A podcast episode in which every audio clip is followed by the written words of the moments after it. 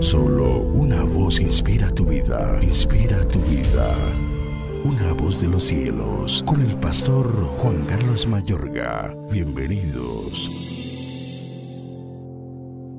Mi amable oyente, a continuación, las siguientes porciones bíblicas conceden a los pobladores de la tierra la autoridad y el privilegio para decidir también lo que acontezca en ella. Si se humillare mi pueblo sobre el cual mi nombre es invocado, y oraren, y buscaren mi rostro, y se convirtieren de sus malos caminos, entonces yo oiré desde los cielos, y perdonaré sus pecados, y sanaré su tierra. Segundo libro de Crónicas, capítulo 7, versículo 14. También le refirió Jesús una parábola sobre la necesidad de orar siempre y no desmayar. Lucas 18, versículo 1. Orando en todo tiempo, con toda oración y súplica en el Espíritu, y velando en ello con toda perseverancia y súplica por todos los santos. Efesios 6, versículo 18. Orad sin cesar, dad gracias en todo, porque esta es la voluntad de Dios para con vosotros en Cristo Jesús. Primera carta a los tesalonicenses capítulo 5, versículo 17 y 18. Y a ti te daré las llaves del reino de los cielos, y todo lo que atares en la tierra será atado en los cielos, y todo lo que desatares en la tierra será desatado en los cielos. Mateo 16, versículo 19. De cierto os digo que todo lo que atéis en la tierra será atado en el cielo, y todo lo que desatéis en la tierra será desatado en el cielo. Otra vez os digo que si dos de vosotros se pusieren de acuerdo en la tierra acerca de cualquier cosa que pidieren, le será hecho por mi Padre que está en los cielos. Porque donde están dos o tres congregados en mi nombre, allí estoy yo en medio de ellos. Mateo 18, versículos 18 al 20. Con estos versículos podemos decir que hay hechos, operaciones emprendidas por Dios en la esfera terrestre que demandaron la participación de alguien como tú y como yo. Para librar a los israelitas de sus enemigos, Dios requirió de los jueces. Para formar la nación árabe, Dios requirió a Ismael. Para llevar a la nación de Israel a la tierra prometida, Dios requirió de Josué para liberar a Israel de la cautividad babilónica, Dios requirió a Ciro.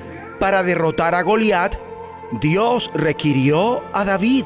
Para preservar la vida de Rahab la ramera, Dios requirió de los diez espías.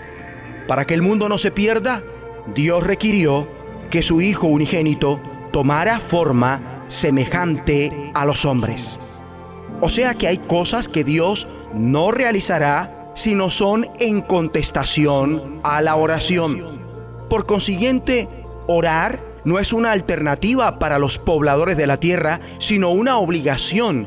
Es imprescindible orar, es conveniente orar, es imperativo, porque si no se ora, nuestro Padre que está en los cielos con sus millares de ángeles no intervendrá en la esfera terrestre como lo quisiera es urgente y vital que cada uno se responsabilice de este planeta y también decidamos lo que sucederá aquí a través de nuestra vida de oración. Una voz de los cielos lanza un desafío y es a manifestar su poder, autoridad y dominio en toda la tierra y ubicarse ustedes mismos en el hecho de que a los creyentes Dios juntamente con Cristo nos resucitó y asimismo nos hizo sentar en los lugares celestiales con Cristo Jesús para ser un medio de fe a fin de afectar y repercutir en las cuestiones de esta tierra. Con esto dicho, no sería un disparate afirmar que el cielo de Dios también está supeditado a tu oración y el planeta Tierra, mi amigo y amiga, te necesita. Amable oyente, sin ti hay muchas, pero muchas cosas que nuestro Padre que está en los cielos no hará. Y es que en gran parte no consiguen lo que quieren para esta tierra porque no se lo han pedido a Dios. Ustedes no tienen porque no se lo piden a Dios. Además, que sin Dios Padre, nuestro Creador, la tierra jamás lo logrará. ¿Por qué no terminar orando como ha sido costumbre en este programa?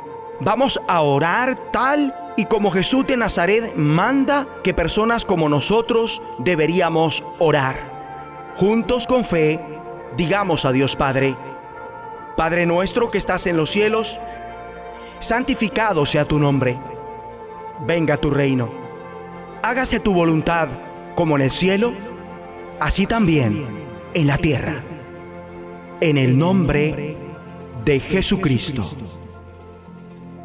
La voz de los cielos, escúchanos, será de bendición para tu vida. bendición para tu vida.